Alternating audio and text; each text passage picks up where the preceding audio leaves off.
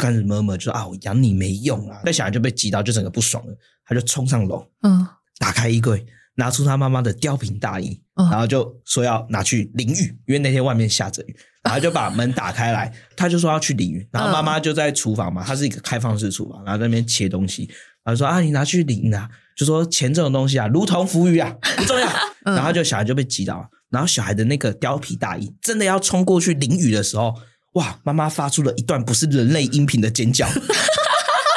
然后妈妈其实心里很痛。对，然后那个时候她不是在切东西吗？嗯，所以手上拿着菜刀，哇，冲过去，然后整个就歇斯底里就开始狂叫，就你敢，然后就开始骂，然后就开始就整个尖叫起来。但是怎么可能拿菜刀打小孩？不可能。对，他就把菜刀丢旁边，然后顺手拿起门边的一把雨伞，嗯，开始打小孩。傻眼！我就跟阿姨讲一句话。说阿姨，我可以先走吗？那把伞是我的，他就开始打，我就说那把伞是我的。天哪！欢迎收听青春通识课，从高中到大学，陪你一起找方向。本节目由一零四人力银行企划制作。节目中我们会聊聊大学科系地图、校园热门话题、生涯探索故事、访谈职人开箱工作真实面。记得订阅我们的节目，不错过最新上架资讯。嗨，大家好，我是 Moira。大学时期应该有很多人都会去打工，譬如说在学校当工读生，在餐厅打工之类的。也有一部分的大学生会选择当家教，用自己的考试知识来赚钱。当家教的时薪会是多少？教学生会很累吗？如果遇到恐龙家长要怎么办啊？想要当家教的话，我应该要去哪里找职缺呢？今天这集呢，就来聊聊大学当家教这个主题。让我们欢迎承世还有玉慈。你好，Hello Hello，那我是吴成世，然后现在就读于台大机械工程所硕二。那我自己其实，在学生生涯中蛮常接家教的。我从高三到现在硕二，其实基本上每年都有当家教的经验。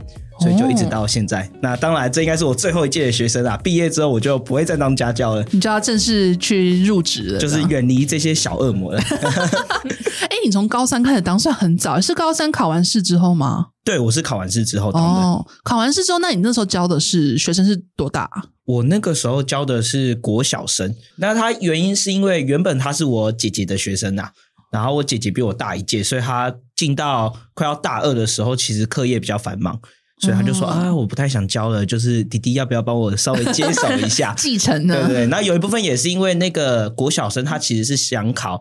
就是比较失踪啊，或者是特殊班之类的哦，所以他等于是上国中的时候，他就要经过学校的善能力检定吗？对对对，然后我刚好国小升国中的时候就是有考过，然后我国中也是念特殊班，所以家长也很希望我去教教看，然后我就理所当然就去赚这笔钱的。等于是你高三非常早时期就接到第一笔家教，对，然后那个时候才体验到原来家教其实薪水蛮高的，就蛮好赚的。哎，好奇问一下，你那时候家教一开始的时薪是多少？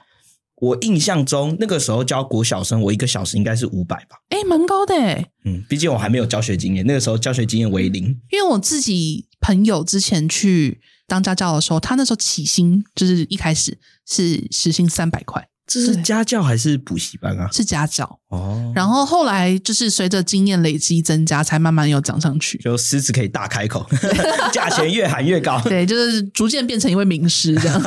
哎，可是城市的这个家教经验感觉非常的丰富。等一下我们可以来好好聊一下。好，好，感谢。哎，那我们请玉慈帮我们介绍一下。好，大家好，我是玉慈，然后我是台北商业大学气管系毕业啊，我是今年刚毕业的。我的家教。经验只有一次，因为我在大学期间我还有打工跟实习，所以相较城市来讲，经验可能比较少，但还是有一些趣事可以跟大家分享一下。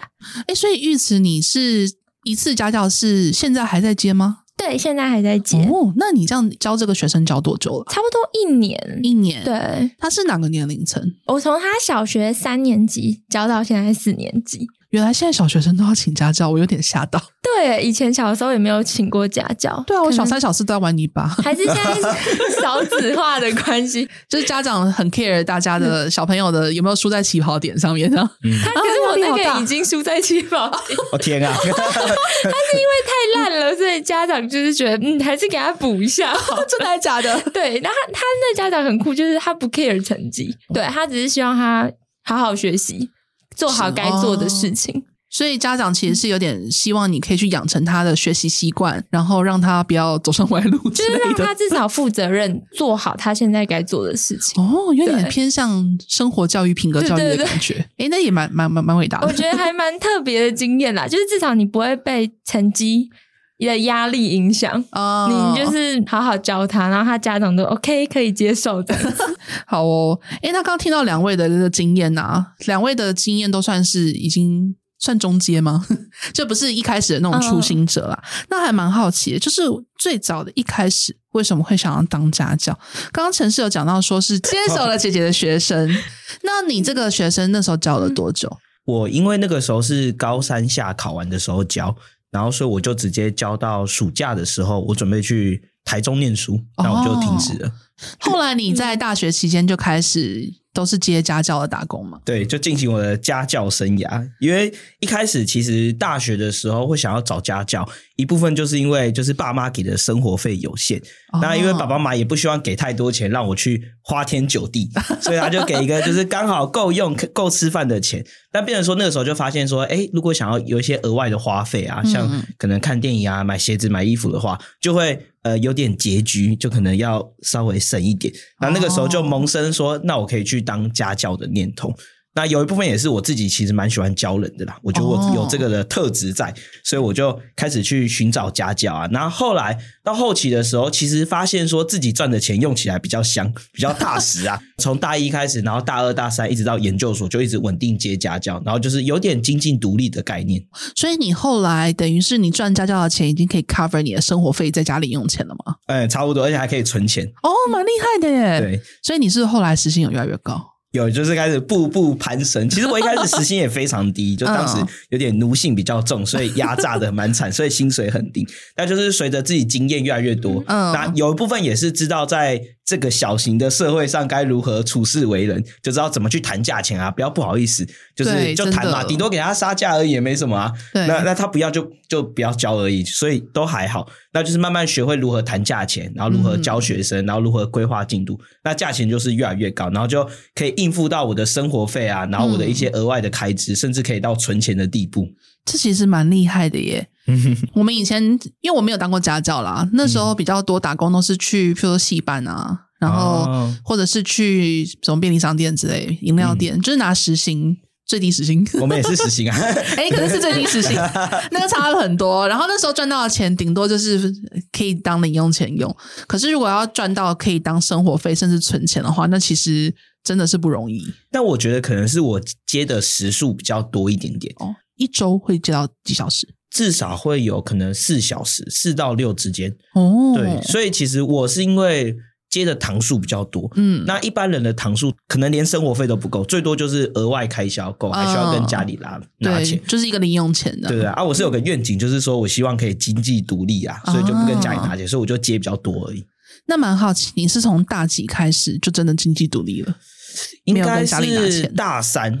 我大三，因为我大二其实有空一阵子，就是没有在上课了。那我到大三的时候才开始上，然后就开始发现，哎，自己喊出来的时薪已经可以够用了，然后也可以发现，哎，家长都愿意接受这样的时薪，所以就开始接比较多学生，嗯，然后就发现说，哎，我这个钱已经经济独立，然后还可以存钱。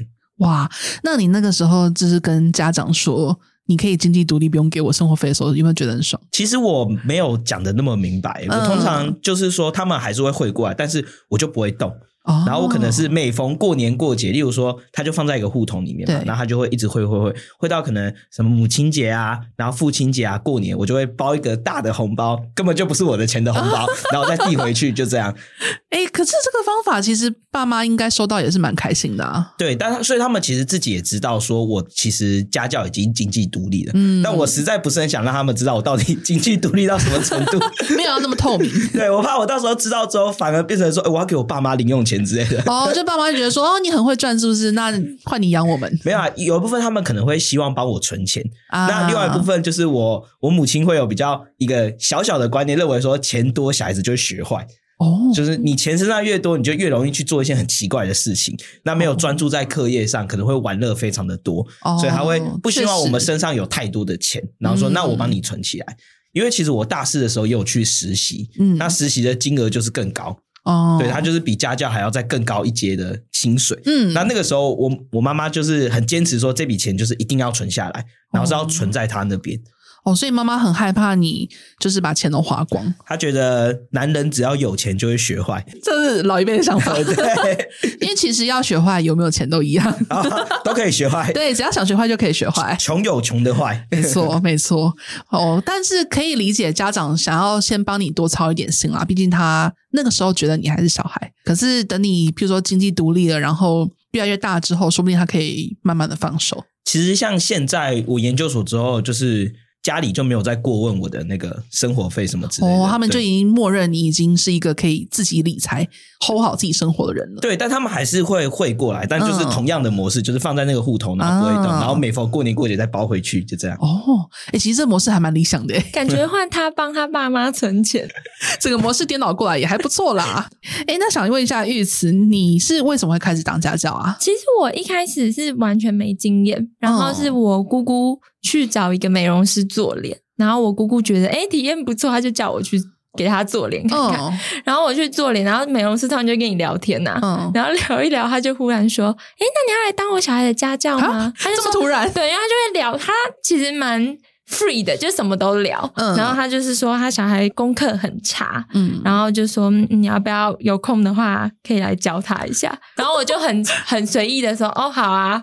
然后我们就嗯。就促成这个，对对对，哎，好好奇妙的经验哦。我，我觉得我跟他可能上辈子有结缘，你知道吗？哦，因为我们很聊得来，就是才刚见面，也没有很熟，就聊来了。对啊，你们这样第一次见面就可以聊到要当家教，对，也是蛮聊得蛮深的，对，就是很快。然后我也有点吓到，其实对，但是后来就。有看到他小孩，然后他小孩蛮喜欢我的，他看到我都会笑笑，而且他那时候三年级，他就会想要跟我抱抱，哎，怎么那么可爱？对啊，就是是小小女生吗？对，小女生，混血小女生。对，然后就哦，说你像洋娃娃，长得还蛮成熟的哦，真的，嗯，就是外国人很深邃，哎，所以就因为那样子，然后就当家教了。哦，也算是一个很奇妙的一个姻缘机会，没错。那你就是那时候当家教，一开始是就是每周当几个小时啊？哦，我其实一开始是想说一个礼拜上三次，嗯，然后因为小学生定力不够。所以一次就一个小时而已，哦，对，然后但他妈妈就会希望说，如果小孩没有感觉，就继续上下去。你说再加码？对对，就默默加个一个半或者两个小时这样。哦，所以你是说三次，每次一小时？但如果你上完一小时，发现小孩还没有反抗，你就再继续上下去。对，因为小学生最常问我的就是什么时候下课，现在几点了？哎，跟我一样，我都想，我每天都要问什么时候下班。他就会说，我写完这题就下课了嘛。然后我就会说没有，要把这页写完。然后呢，他就会写完这页就说：“那要下课了吗？” 然后你知道，小学生你给他承诺，你就要答应他。对啊，就是因为你要建立跟他的关系，对 信任感，所以我就要很像在哄小孩子的方式上课。其实也蛮有趣的，等于是你要帮他养成他的生活习惯。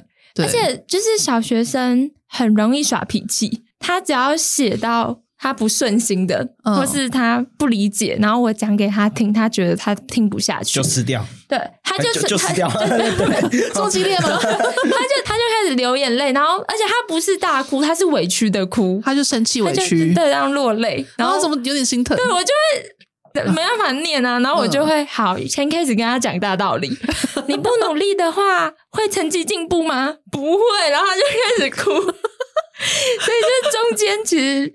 有点像是半上课，又半跟他讲人生的大道理，哦、让他默默的进步。所以我觉得这可能是他妈妈也蛮喜欢我的原因。对啊，因为其实不是每个家教老师都可以 cover 到这一块。对，因为有些人他没办法接受小孩子有这些情绪，嗯，但我还算蛮可以跟他合得来。你很贴心诶，而且他很容易崩溃。他会给我上一上，他就说他要睡觉，然后我说好，那休息五分钟，嗯、他就跑去床上，然后就睡着了，然后就不知道到底要不要叫他起床，好尴尬啊！那你会叫他起床吗？我会先问他妈妈，然后他妈妈通常是很严厉的那种，就说起来啊，现在不就是上课时间，然后就直接加时间，然后其实痛苦的是我，因为他就不想上课了，你又要叫他坐在那边上课，对耶，那你要怎么办？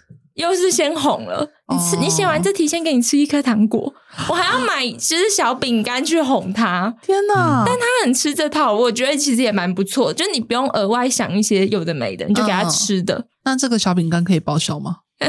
不行，我都自备自备小饼干，自备小饼干。哇，你这个其实也很不容易诶、嗯、感觉是一个 EQ 要非常高的一个职务。可是我觉得这也让我成长很多，就是练 EQ 啦。有的时候其实他也蛮单纯的，就是你就想小朋友就是很直接的表达他的情绪，所以其实也不错啊，就是另类的学习。我觉得听完这期，说不定很多家长都很想要找你。哇，IG，IG 先留在下面了。就是因为也不是说比较，可是我们比较常听到的家教是教知识类型的，嗯、就是帮你补课业。对，可是可以教到生活教育这块，我真的是比较少听到一点，还蛮酷的。而且他妈妈会很喜欢我跟他小孩讲大道理，因为你就承担了他的工作。而且你知道超好笑的是。就是有时候我跟他在上课，然后他妈妈可能经过，他就觉得他小孩现在很欠揍，嗯、他会他妈妈会赖我、哦、说：“你现在先跟他讲一下，这样子的态度不行。”然后嗯嗯，你叫他克制一下哦。然后所以他场外指导，对啊，他有时候会就是介入，然后我就要呃那个妹妹，你这样不行哦，你你然后呢就开始先跳别的部分，根本不是在上课，好神秘哦。对，其实你妈妈会觉得很安心啦，就是有一个。大姐姐，说不定你跟你跟小孩子的距离可能会比他跟小孩子距离更近一点点。哦、我忽然想到有一次，他爸爸妈妈都不在家，嗯，只有他小孩在家，然后我就去上课，他妈妈超放心把整个家 hold，这个给我 hold，你知道吗？哇，那你们是这个信任度已经建立的非常好，就是真的很很 free 的那一种。哦，好有趣哦。OK OK，像刚刚玉慈，因为他是教的是小学生吗？陈氏之前有教过小学生吗？我有教过小学生，然后我教完我就知道哦，我不适合教小学生。你会有你有遇到像刚才他那样子的状况吗？像闹脾气啊之类的？会，一定会遇到。国小生你就会遇到，嗯、然后也会有场外指导的这个部分啊，因为爸妈就会介入比较深。对，就是妈妈可能会故意在后面那个晒衣服。我就不知道为什么上课时间一定会去晒衣服，他会观察，对对对，然后就开始晒收东西啊，就哎，好奇怪哦，其他时间看起来那个房间又乱乱的，上课时间妈妈就一定会进来，然后在旁边晃来晃去，就这样，然后突然就一个暴气，然后就骂小孩子说上课不认真什么之类的。哦，是哦，直接骂哦，嗯，会比较大声一点点啊，但就是我后来才发现说，哦，原来教国小生是非常需要有耐心的，对，因为其实家教就像刚刚讲的，家教其实比较分两种，一种就是真的在教。就教专业科目，然后低成绩的；另外一种比较像陪读类型的，嗯，就每一科都稍微碰到，然后成绩不是重点，重点是养成读书的习惯。对，那我就发现说，哦，我还是教专业的就好了。他的生活细节我实在是管不到啦。哦，对，但因为这就想到我其实有教过一个学生，他其实已经国中了，但是他的。生活习惯啊，态度都非常的不好，但其实很大一部分是因为就是家人太忙了，就是永远都一个人待在家里，然后就吊死儿童的类型，对，然后就一直打电脑，打电脑，就每天都在打电脑。哦、那那个时候其实我就是吓到，就是这算是我第一个碰到蛮特殊的学生。我第一次教他的时候，他竟然给我穿吊嘎，穿着内裤，然后就出来上课。啊这么当自己家吗？虽然本来就是他家的，对啊，但我就想说，哎、欸，奇怪，我们不是上课嘛？然后，对啊，然后那个吊嘎又那种松松的，就是就整个就很邋遢的感觉。然后因为我一开始教嘛，所以我也不敢说什么。后来我发现，我每次去上课，他的衣着就是这个样子，他的 style 就是这样，他在家里就一定要这样。然后有一次我真的受不了，因为这个其实也是因为有一次上课的时候，我发现他就是衣服实在穿的太露了，我这样子上不下去，我觉得不舒服，所以我就觉得眼睛被性骚扰。对 对对，我就觉得说不行，而且我觉得这是一个礼貌，我就不是你的家人，就我不觉得这是一件好的行为。所以我有一次就很跟他讲说，不管你之后发生什么事情，不管你是洗完澡刚睡醒怎样。你出那个房间的时候，我就要看到你身上不是穿吊嘎，是穿衣服，裤、嗯、子要穿上，就短裤长裤我不管，哦、但是你一定要穿裤子出来。后来他才养成这样的习惯。就我后来发现，他其实没有那个习惯，因为家里就没有人管，他可能根本没有意识到这件事情是有一点问题的。对，因为我有跟他讲说，你家里来客人的时候，你都这样吗？他说：“哦，我都这样子啊。哦”我说、啊：“天啊，怎么就是？”这其实是爸妈的责任。对，但因为他其实是隔代教养哦，了解了。对，然后阿公阿妈现在还在工作，而且是经营一家公司哦，所以真的是很忙碌。我几乎很长也是家里只有小孩子在，嗯，然后所以我就去上课，那我就开始负责教导他一些生活的习惯。然后我就是想说，我不是教国中生嘛，我又不是教国小生，所以一些很生活的细节啊、习惯都要我慢慢去指导。然后我有一次上不太下去，因为我其实不太注重小孩子。的那些课业，就是我觉得只要有进步就好了。嗯，我不会要求说哦，你一定要成为班上前几名，但我希望你有在学习的感觉。嗯，那有一次我发现说，哇，他真的没在学。我教一次他忘一次，我教一次他忘一次。有一次我最生气的就是我教完，然后我问他说根号二加根号三等于多少？然后他跟我讲根号五，我差点一拳猫下去。就那个时候就觉得说，天啊，我教这么久，竟然还给我回答这个答案，然后就很不认真上，就受不了，因为我觉得他。就是对读书没有负责任，我就跟他讲说，下一次上课的时候，我会抽考十题数学，你要好好预备。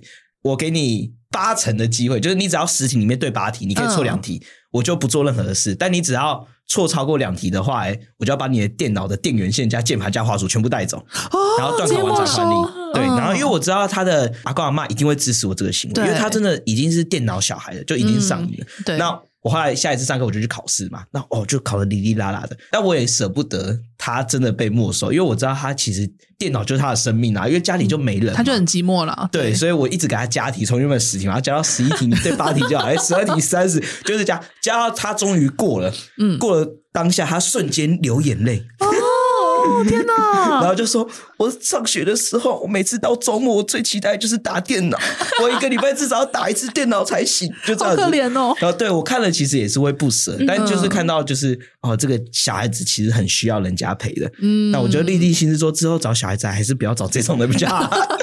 哇，我发现两位就是老师们真的很辛苦诶，像陈氏这样子，等于是你也是在当他的生活老师。对，教他的生活习惯啊，然后其实像刚刚你刚刚讲那个帮他加题的部分，我听了其实觉得还蛮感动的。应该说你那过程中也是在教他说你要为了对，你要为了你自己的成绩负责任，答应的事情应该要做到。可是你又有放水给他，这个过程中我觉得也是一个机会教育啦。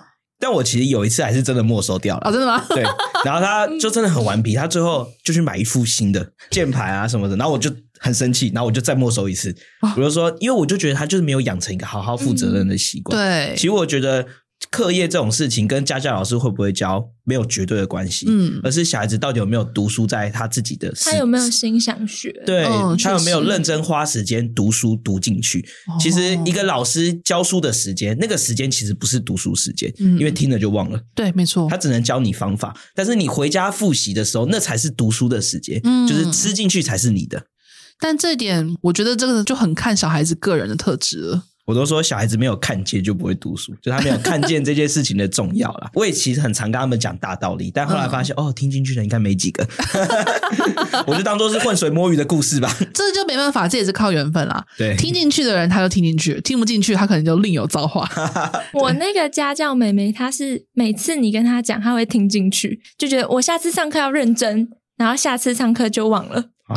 就要一直 repeat，但我觉得这还是跟家长的家教有关，因为今天我算是跟他的家长算是理念还蛮合的，所以我也愿意去这样付出在他小孩身上。嗯，但如果今天家长就是也没有 care，或是也无所谓。嗯那我也不会想要那么努力去做这件事情。哦，确实，其实家长我觉得是当家教里面影响非常大的一环。对，所以也蛮好奇，就是两位在这个家教过程中，玉慈可能还好啊，感觉还蛮合的。但是城市，你当过好几个家教，你有遇到就是，譬如说家长或是学生让你觉得很不 OK 的时候吗？就我有教过一个学生，他其实是有一点就是情绪上面的障碍。嗯、那我那个时候一开始，其实我去试教的时候，就是家长跟我讲说：“哦，这个小孩很难教。”家长其实人超好，他就说：“哦，这小孩很难教，你要有心理准备。”吓、嗯、跑好几个家教老师、欸，哎，这样子先帮你打预防针。对对对，就说很难教。然后我我就去教，然后我就发现哦，真的很难教、欸，哦，不好教、对对，就是那个基础太弱了。因为他、哦、我教他的时候是国中嘛，因为我说过我就不收国小生了，我一律只收国中生。嗯，那他国小其实念的那种。森林学校哦，好酷哦！一到六年就没有开过课本，没有课本的那一种，所以是都在追赶、跑、跳、碰。我都说在玩泥巴。哦，是，哎，好羡慕哦！对耶，我也蛮想玩泥巴的。好像玩泥巴学费很贵，嗯，就是 就是几十万，崇尚那种有点像自然教学的那种。对，所以他们就很在，但他后来国中的时候就回到公立国中，哇，完全不会，差很大，很大。他到国二不知道毫升是什么，哎啊。哎，我那妹妹现在就在学毫升，所以他等于是他连国小四年级的一般的程度都没有。对，什么加减乘除啊都不行，分数的加法减法通分完全不行。天哪！所以他就是因为落后到太严重了，所以家教其实请不太到哦，因为就是要补太多东西了。对，那我那个时候第一次上，我就说哇，真的是完全不会。知识基础零，所以我就觉得说，那我一开始其实就有点犹豫，嗯，然后后来看到他墙壁上，因为其实那个小孩子是比较内内向的小孩子，对，然后比较腼腆害羞，比较阴柔的，我就看到他在墙壁上有写一些话，就可能是。同学排挤他吧，然后他有点身心受创，然后就说啊，他不要活在这个世界上啊，什么什么之类的。居然到这种程度。对，然后就说什么他很喜欢打棒球，就说他如果什么考不好啊，学不会就不准打棒球啊，要把棒球套丢掉什么之类。我看了就很心疼，哇！我直接一个同情心大爆发，啪，母爱喷发，我就决定要教他了。哦，教一年之后发现哦，我后悔了。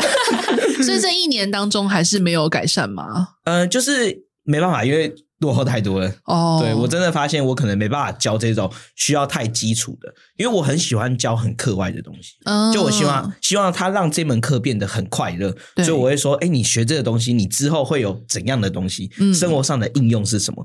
但后来就发现说，好吧，他其实没办法吸收这么多。嗯，那当然，其实家长是不注重成绩的，就是希望说尽好自己的本分。嗯，但就是我后来上课上到每次上我都握紧拳头，我就说啊，怎么都学不会，天啊！发现哦，母爱喷发是一时的，教学一学期哦，不行不行不行，放过我吧。所以我后来就辞职了。我在想，他这个状态可能已经不是一般老师 hold 得住的了。对，所以他其实换了非常多个老师，嗯、但其实蛮感人的是，就是因为我算是用心啊，虽然我嘴巴这样子讲，嗯、但我其实对这个小孩子还是用心的。听得出来你很用心了。然后后来就就是我辞职之后过没多久，那个家长有跑来赖我说他有要考试，然后说小孩子希望可不可以再帮他一次，嗯、然后他说。之后他就会转学到别的学校去，就是继续读自然国中、森林国中。对对对对对，就说真的跟不上了，然后就请我帮忙，然后说，而且这一次是小孩子自己提的。哇，那代表他对你印象很好哎。对啊，算是蛮深刻。那我就回去稍微再教啊，然后叙叙旧啊，那就是觉得还不错，但还是知道说啊，我自己能力不足啦，面对这种学生是比较不行的。但是他的状况真的太特殊了，我觉得可能一般的老师没有办法，可能会需要一些特殊的特教。或是机机构之类的去协助他，嗯，但我觉得你很好心了，哇！所以刚才那个等于是学生的方面有一点状况，对。那我有点好奇有没有就是 家长出状况的情况？哦，好，那其实就是这个故事，就是我家教生涯当中最经典的一个故事啊！哇，我其实每一次家教的时候，我都会跟其他小孩子讲这个故事，因为实在太经典了，嗯，就是一个恐龙家长的故事。那其实我认为它也是我进到这个社会当中学习的第一课，因为它可以某种算是某种程度算是我大学第一份自己找的工作，因为高中那个是姐姐推荐的。哦，对哦，所以这个是你大学第一份接的家教。对，然后是我自己找的，哦、所以那个时候就奴性稍微重一点，觉得哦有钱赚就好啊，应该没什么，反正我就赚赚零用钱嘛，就赚赚花费的。所以那个时候我薪水被开超级低的，大概。可能两百五还是三百五，我有点忘记了。Oh. 反正就这个论据直接，反正没有超过四百就对。Oh. 然后就是那个时候也是不太知道怎么跟家长应对，可能跟家长试教完的时候就在那边聊天，然后他就说哦，他哪些科目有比较弱，什么什么之类的。然后我只是随口提说哦，如果他这些科目有问题的话，可以问我。我只是随口提，你开了一个地狱的门。我只是客套一下而已。后来从此之后，那些科目都变成我在上。我除了英文没上，因为英文它很好。国术、设置，我全部都要上，你全包哎、欸，全包啊、哦，超级累的，哇塞，对，然后又离不开，嗯，因为就是可能你原本有提出一点想要离开的念头的时候，家长就会各种挽留啊，请了你，对，请了我，然后我那时候不会拒绝的，所以就是经过很多很多事情，然后毕竟薪水又开很低，自己做的也不开心。对啊，然后很长每次上完课的时候，家长就会把你拉到茶几那边，然后开始跟你聊天，讲他的人生。我到现在都还会背他的人生故事，哎，我听了好几次啊，他就一直讲，一直讲，一直讲，开始话当年洗脑你。对，就说他自己之前多厉害啊，然后是什么以前怎么第一名考进哪里哪里，然后一直讲，一直讲，一直讲。然后我就觉得说，但我又不会拒绝人家，然后每次都。被留到很晚，可能留到十一点多，公车都没了，然后自己骑 Ubike 回家。然后这段时间就是没有钱可以拿的，当然聊天没钱啊！你这是情绪劳动哎、欸！对啊，我我包山包海，不止包那几颗，还包家长的故事、欸。对啊，你这个就是帮家长做情绪疏解。对，所以就是那个时候遇到很多事情。那我自己印象比较深刻的，嗯、那当然第一个就是说，很长我被放鸽子。但这种放鸽子不是说他真的没来，就例如说他很长一通电话打过来，就说：“哎，可不可以今天提早上课？我们今天七点就上课好不好？”那我就说好。就我七点到他家门口的时候，发现哎，家里完全没人啊。那我们在哪里？他们在吃饭，在陶板屋。好欠打哦，看你生气了，就说啊，那个菜还没来，再等一下，再等一下。然后说什么，你去旁边坐一下，然后饮料我请，啊、也没有一次请过的啊，都嘛是我自己付，一周都没给我，傻眼。所以就是很常发生这种事情，那我就要等他半小时、一小时。所以我后来学会了。嗯我就跟着一起晚到就好了，就他跟我约七点，我七点半再到就好了。哦，所以等于是你就预留半个小时是他的碰风时间。对，反正他每次都会迟到，就对。嗯。然后这是第一个比较夸张的，那第二个稍微也比较夸张，就是我很常进去，哎，难得这一次叫我提早来，家里面有人进去的时候，他们家在吃饭，然后我就要坐在旁边看着他们吃饭。他们有邀请你一起？其实是有啊，但我就不好意思啊，就很尬对啊，我就不是很想跟他们讲话了，我要跟他们一起吃饭，他就拿一个课本给我，就说，哎，你帮我小孩画重点。就说啊，他可能要考哪一科，明天要考，然后小孩看那些重点就好。我想说，哇，这个家长之前真的考第一名吗？我很好奇这个读书方式，欸，诶就重点应该是自己画的啊。他就说什么我在旁边备课，然后让我大家可以教的更顺，什么之类的。但重点来了，就是这一段时间我是没有薪水的。他很会凹诶、欸，家长是不是老板？有有做一点生意啊？对啊，我就发现他蛮会，就是那种买菜会要顺人家两根葱的那种感觉。对，家里其实是有钱的，也不是说这笔钱付不出来，嗯、但是就非常的抠门，抠门成习惯。然后他会自己拿一个笔记本记录我上课的时间，而且是上课的时间。就不是我进家门寒暄的，是我上课的时间。可能这一次小孩子不想上课，喊着要提早下课，那可能只上四十几分钟哦，他就记四十几分钟哎，所以他就是用四十几分钟算钱吗？对啊，我我不知道他怎么算出来的，以分计费。对，他非常的抠，那所以我那个时候就会觉得说，哇，就是教的不是很开心。嗯，然后小孩子毕竟比较娇生惯养，所以很常闹脾气。可能我去上课的时候，就跟我讲说啊，他不想上课，我就要等他上课。哈，依照刚刚的故事就知道，等他上课是没有薪水的。天哪，你你说他是国中？国中那个时候国一而已，怎么听起来比玉慈的那个国小的，人家幼稚园啊，对啊，比他的习惯还要差耶。就是家庭教育，家教家教。嗯、那我最夸张的是，我有一次是我去上课，我完全没上到课，小孩就睡到结束，睡到九点十点，好生气哦。然后我就完全没钱，我就这样默默的回家。重点是还要听家长讲故事，没有公车了。天哪，这个我真的会爆炸。可是你那时候都不敢讲吗？对，其实真的就是不敢讲哦，因为他是第一份，嗯、然后就觉得，而且那时候大一嘛，嗯、其实我会觉得说应该是可以讲，后来发现哦，我底线退很多，哎，一直一直往后退，是催眠自己。对对对，就回头才发现哇，我那个。那个时候的我，哇，根本就是天使啊！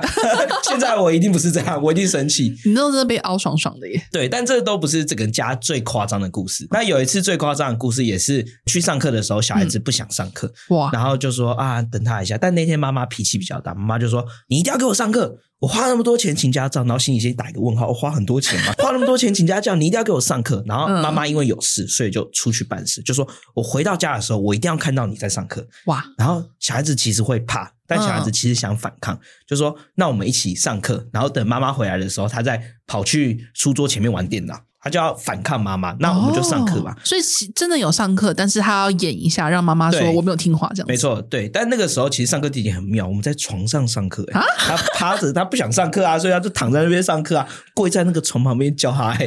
这到底是怎么回事？好像动物，好荒谬哦，好像某种动物。就我就想说啊，大一的我到底发生什么事？怎么教得下去？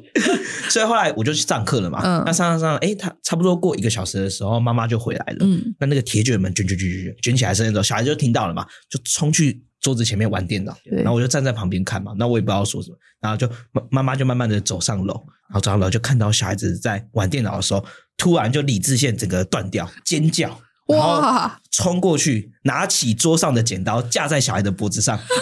怎么？就说这是在演八点档吗？对，超级夸张，但这还不是最夸张。他就架上去，然后就说：“你怎么可以这样对我？”然后就开始这个歇斯底里，然后就开始狂骂。哇塞，好抓马哦！对，超级浮夸的，然后就很戏剧化。然后我在旁边就吓到嘛，然后说：“哎，阿姨不要激动，就是不要拿剪刀，刀子不长眼。”我说很危险，就怎样？但。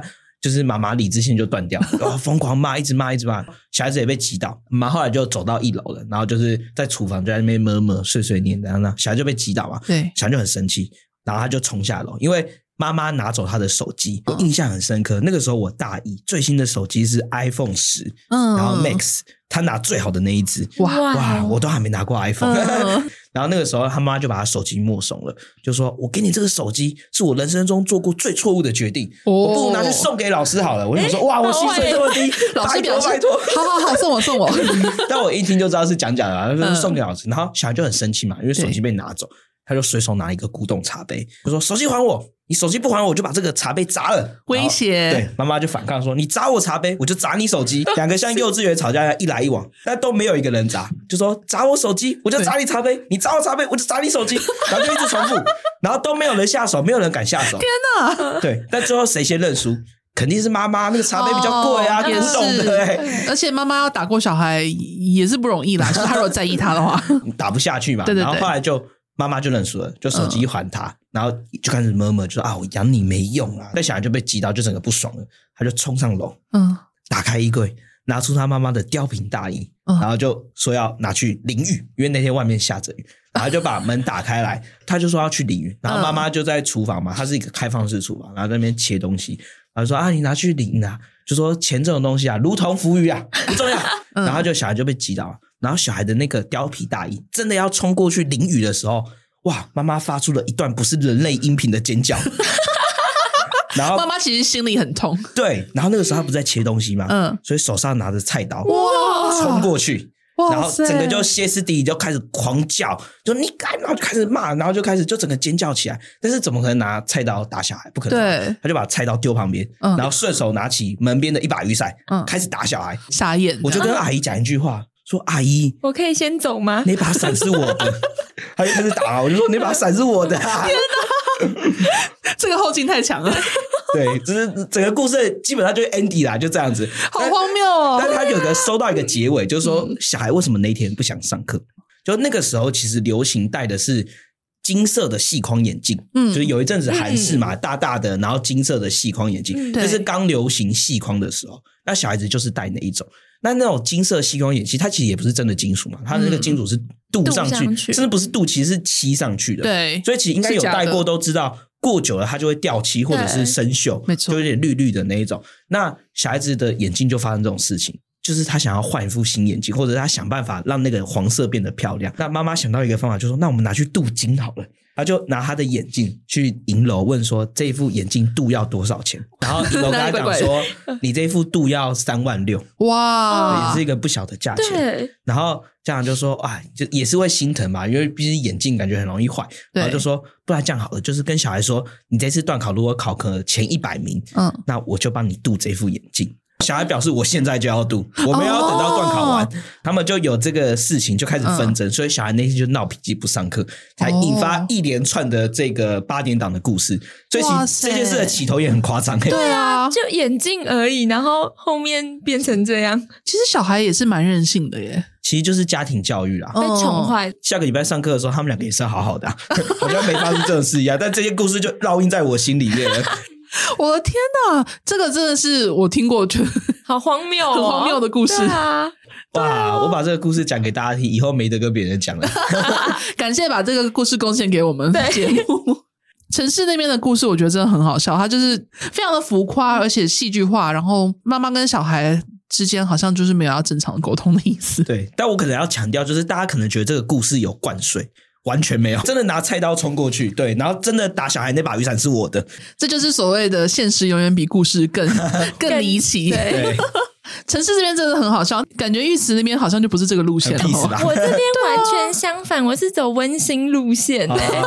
完全就是他妈超照顾我，因为我通常是平日晚上去上家教，然后我去的时候晚餐已经准备好，而且是热的哦。他会说啊，我刚刚想说你比较晚来，我顺便帮你加热了。天哪，对，两样情，完全两样情。对，而且他还会，就是妈妈还会说，你慢慢吃没关系啊，钱照算。天哪，我不录了，不录了。然后他还叫他小孩赶快去拿功课来写啊！姐姐在旁边看，有问题直接问。然后他叫我慢慢吃。天啊，这好像也没办法慢慢吃。呃，就是我吃完晚餐，他就会端蛋糕啊、甜点啊、水果切好的水果，而且不是一种哦，是那种拼盘哇。对，或是有时候就会忽然泡茶、饮料什么的。然后我就嗯。好好被照顾的感觉哦，所以我觉得这也影响我对他小孩会更用心，因为我觉得这个关系其实是蛮互相的。妈妈本身是美容师，所以他通常如果我有做脸，他就会算我很便宜哦，或是不拿钱。他有的时候心就是会说啊，这次就送你没关系啦，这样。哎，好棒哦！然后很多像是新的产品，或是他想要试用，他就免费给我用。就是如果我要跟他买产品，他都直接算成本价，没有在赚我钱。这妈妈真的也是某种程度也把你当女儿欸。有的时候我觉得我们很像一家人。他妈妈会邀约我直接住他家，你真的有住过吗？我没有住，因为他家有养猫，我会怕猫。哦，是哦，对。然后我去的时候，他们就会。一家人把猫抓到某个房间去，关起来，就为了我。对，天哪，哎、欸，他们真的很贴心哎。对，其实我觉得这其实是就是跟家教，就是真的是跟家里也有关系，嗯、就是一个氛围。如果你觉得是很合适的，你们处得来，嗯，其实你就会愿意多付出，然后就会也会很想要教他小孩子。这个这边的故事非常的温馨，我是很温馨派的，跟刚才城市那边社会的悲剧啊。而且他妈妈就是我们算钱的方式是，他妈妈都以我为主。最后要月薪结算时数，他妈妈说：“哎，我都没有记，哎，你那边算多少？” 然后我就讲，他就说：“OK，好。”哇，真的是对你很信任，对。而且这个妈妈她自己也比较不想要当那个太挑剔、对我还蛮阿莎里的，就是哎，OK，你说好就好。哇，那这样应该相处起来就非常的舒服，很愉快。而且就是他对我教的内容没什么意见。可能哪个地方上比较多，他就说 OK 啊，都可以，就是 OK 随意。所以他真的是把他的女儿就是交付给你。我觉得某层面是有，对，我觉得他可能也很就是真的像你说的很信任我，然后就都让我发挥这样。我觉得这样子两边的关系应该就是一个很正向的循环，就是两边都有付出，然后也会一直在过程中想说，那我就想要对他更好。就是你会付出的很开心，其实也是一个很棒的缘分诶。我觉得蛮棒的，然后所以到后来，其实我还有在帮他做一些美编的东西，嗯，就是也是你说帮美容师做什么粉砖小编，对对对，帮他制图啊，有的没的，所以就其实跟他的关系真的超像家人的，嗯，就是其实已经超越了雇主跟员工，也就是雇雇员之间的关系，就是不会很计较，对，但但是小孩真的最近有一次。我也很生气，就是因为他是混血儿嘛，然后他，诶、欸、他下周要去美国，他这周就完全不想上课，心已经飞走，心飞走。然后那一天上课的时候，就一样闹脾气，嗯，跑到床上在那边闹。嗯、然后我就觉得，就是像刚刚陈氏说的，小孩没有学习的心，嗯、你就也不太想教，因为你怎么努力，他都还是那个样子。对。我那天就很生气，我就说我今天不想上了，我就走了。嗯，然后我就是有传讯息跟他妈妈说，就他妈妈跟我道歉。哦，他说对不起，是我们的关系让你还这样白跑一趟。然后，其实我觉得他妈妈完全不恐龙。就是超级 nice，我觉得妈妈其实这样品格家教都很好诶、欸，真的就是很高水准。嗯、其实相信有这样子的身教言教，他的小孩长大之后应该有品格会不错啦。那刚才那个 drama 就不一定。哦，我其实也蛮好奇他现在过得怎么样。哇塞，真的是很有意思。那刚听完两位非常惊悚或者是非常温馨的这个家教的经历，其实。相信两位都在里面，就是得到了很多各式各样，不管是好的还是坏的经验了。那也蛮好奇，就是你们觉得当家教这件事情，它的收获会有什么？然后它的优缺点有哪些呢？收获肯定是赚钱啊，但其实我觉得家教就是你真的要赚很多钱的话，其实是需要花时间下去。对，因为家教最大的问题是说你的课堂数不会很多，就是你一个礼拜可能就上两堂课。嗯、但你去外面一般打工的话，他是帮你排班表，可能一个假日班两个八小时，对，其实就比你家教两堂课的时间还多。哦、就你的是时数。很少，薪水很高，但其实你们最后赚出来的钱是一样的。那你要多赚的话，你是要去另外找学生，所以比较难说家教真的要赚到很多很多钱，其实是有点困难度。但我觉得家教另外一个可以训练，就是你可以认识各种的人脉，学习如何跟长辈打交道。譬如说跟恐龙家长打交道，哦，那个应该学习拒绝。对，真的真的。像譬如说你刚刚讲到说时数比较少嘛，那你会需要花额外的时间做备课吗？我其实以前都是不备课的，嗯，就是我之前大学教的时候，研究所教的时候都是不备课的，因为都是教国高中嘛，然后是数理科，那就是你。基本上已经内涵成你的基本常识了，哦，因为大学也一直都在碰到，对，所以就比较不需要备课。但是我到了现在这个家教，因为他现在是高三的学生，哦，那高三只考的范围基本上早就忘光光了，我完全没碰到啊。对啊，那个考完就忘记了学那个，因为我是学测的，所以只考内容也没有好好学，然后大学也没有碰到相关的课程，所以我这个时候就会开始备课。那我后来发现，大概备课的比例就是，呃，你备一个小时的课。那他就是上一个小时的课，哦，其实那个比例有点一比一，尤其是高三物理稍微比较难一点，嗯，然后我也都要把东西全部捡回来。哇，那捡回来不只是我会啊，我还要学会怎么教人，对，然后我还要他算的题目，我还要自己先算过，哦，所以我我其实大概就是花一比一的时间，可能会稍微再少一点点吧，可能我背四十分钟上一个小时，嗯，那其他比较像基本的，像国中的理化啊、国中生物啊、国中数学那些就比较不需要备课。那这样子虽然时薪高，但其实还是会有额外付出的部分。这个 CP 值也是蛮见仁见智的啊。就我觉得家教另外一个缺点就是你要学习自己的时间分配，嗯，因为其实家教到段考前的时候，其实本来上课时间就会比较密集，对，你可能一个礼拜两堂课，嗯，那你假日的时候可能需要多上课，帮他多复习一点点。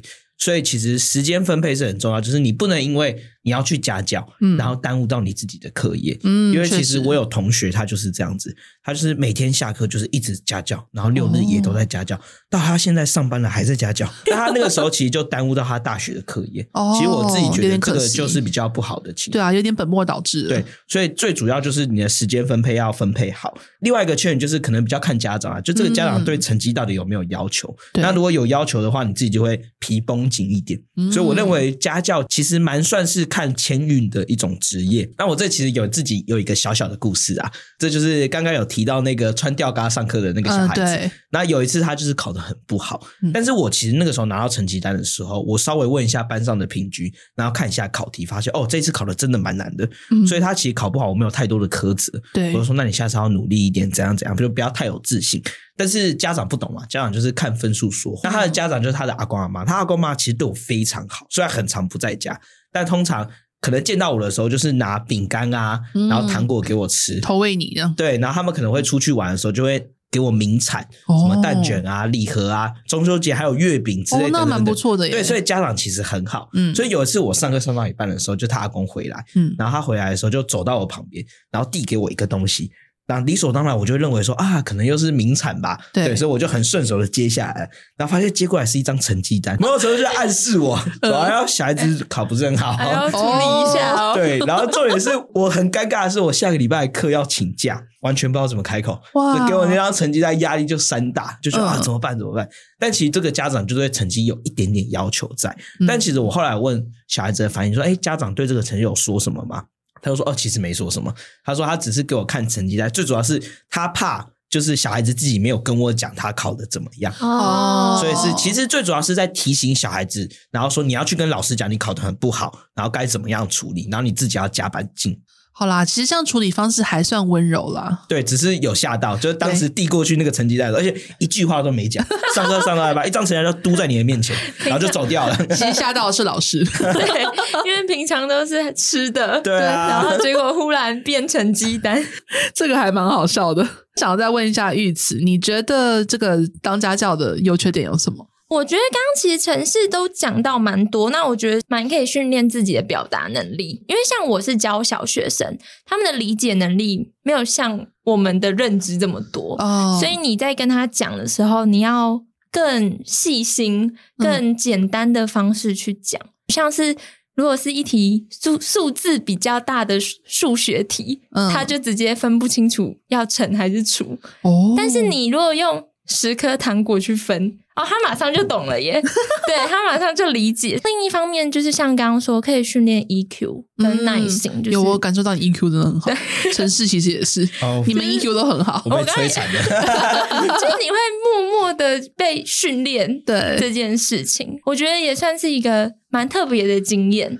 如果让你推荐的话，你会推荐学弟妹们去当家教吗？我觉得要先看你自己的特质，就像刚刚陈氏有说到，你喜不喜欢教人？嗯，因为像我有一些同学，他们就觉得教人很烦，就有些人会觉得说，这有什么好教的啊？就是这样啊，然后觉得说你你为什么会不懂这么简单，或是他也解释不出来 要怎么讲，所以我觉得还是要看你自己擅不擅长把。你的东西讲出来，嗯，对，你有没有喜欢做这件事情，然后再去衡量你有没有那个能力，跟你喜不喜欢做，能力跟意愿了。对对对对，缺点就是像刚刚程式说，上课时间比较不固，因为其实我跟美容师就是我那个家教越来越熟嘛，嗯，有的时候其实会变成变相的很 free，有的时候会临时就取消，或是时间临时做调整。临时是多零食啊，对啊，蛮好奇的。就是有一次，他妈妈就说：“哎、欸，今天提早上。”嗯，然后我去的时候，他忘记了，然后他小孩光溜溜在吃饭。嗯，哦，这我们常遇到。然后跟程式的经历感觉蛮像的，因为小学生没办法接受临时的事情。他看到我就觉得哈、哦，有要上课吗？妈妈又没说。哦，哇，我超尴尬的，的。我后来就只能回家。就是他那个小孩就，就你现在如果叫他坐下来，他也不会认真听。然后我就嗯，好，那我就回去。就是有的时候其实会这个、变化会让我没有很喜欢。我发现家长们真的不要痴心妄想可以提早上课，感觉失败率好高哦。对啊，我觉得不要哎，就固定那个时间，或是他妈妈说，哎，今天大概这个时间可以到，然后去的时候就像刚刚说还没到家。哇！直接在门口等，有没有可能你不是天使家长？其实你忍耐度比较好而已，跟我的故事蛮像的。但是他妈妈就是会真的很不好意思，啊、然后就会给我一些好处，对补偿我。对，那就是这个就蛮天使的。嗯啊，但是对，但是他就是会改，就真的就以后就没有这件事。哦，那 OK 啊，他可能就是有点错估时间。我觉得是，而且因为妈妈记忆力很差。他会忘记他有讲过，所以有时候我也好啦，没关系啦，这样子就想说，嗯，因为平常有来有往嘛。但是就是时间上，我觉得是家教的缺点，就是你真的要好好分配你的时间哦，确实，不然你会觉得你的时间都被吃掉了。其实这样听下来，我觉得家教就是一个跟人高度相关的工作，所以他的所有问题都是跟人有关的。譬如说遇到。不错的人，对，拿菜刀的。人，遇到会煮饭能给你吃的人，嗯、对。对，或是遇到好搞的小孩、难搞的小孩，好教的小孩、难教的小孩，就是需要有非常多跟人之间的交流。没错，就是讲到好处的部分，就是他妈妈前阵子送了我一箱蛋，有鸡蛋，是缺蛋的时候吗？哎，没有，不是缺蛋的时候，哦、但就是某一次我去上课的时候。而且是上到一半，他妈妈忽然很 happy 的开门说：“来，这箱蛋给你，蛮好的耶。”我就说：“我为什么会有？”他就说：“他去农场，他只买两箱哦，一箱就给我。”我说：“你不用分给其他人吗？”他说：“跟你分享就好了。”哇哇，这句话好 sweet 哦，对啊，直接被宠爱耶，真的耶，还蛮快乐的啦。就刚才听到两位的分享，其实可以发现，就是家教这件事情不是一般人能做的，需要有很高的 EQ，然后也需要有耐心，然后重点是还要有一个。为了学生好的心啦，我觉得有这几项特质其实蛮重要的。如果以大学打工来讲的话，家教算是一个 CP 值还不错的选择，毕竟他的时薪还不错，然后他也不用去卖体力啊，会有一些职业伤害之类的。可是他就也很看每个人的个性、能力，还有能不能接受，譬如说刚刚讲到一些不确定性啊，或者是临时更改时间的一些问题之类，这是大家可以斟酌。所以想不想当家教，就是自己可以去想想看。好，那我们今天就是非常感谢陈氏跟玉慈分享他们当家教的经验给大家参考。那我们青春通识课这集就告一段落，我们下期见喽，拜拜，拜拜。谢谢你收听这集节目，好想知道你听完有什么想法，欢迎到 Apple Podcast 留言告诉我们，并打五星好评。或到我们的 IG 一零四 youth 留言，让我们知道你在探索自我、找方向的过程中有没有遇到什么问题。也欢迎敲完主题哦，你一定可以找到最适合自己的路。我们一起加油！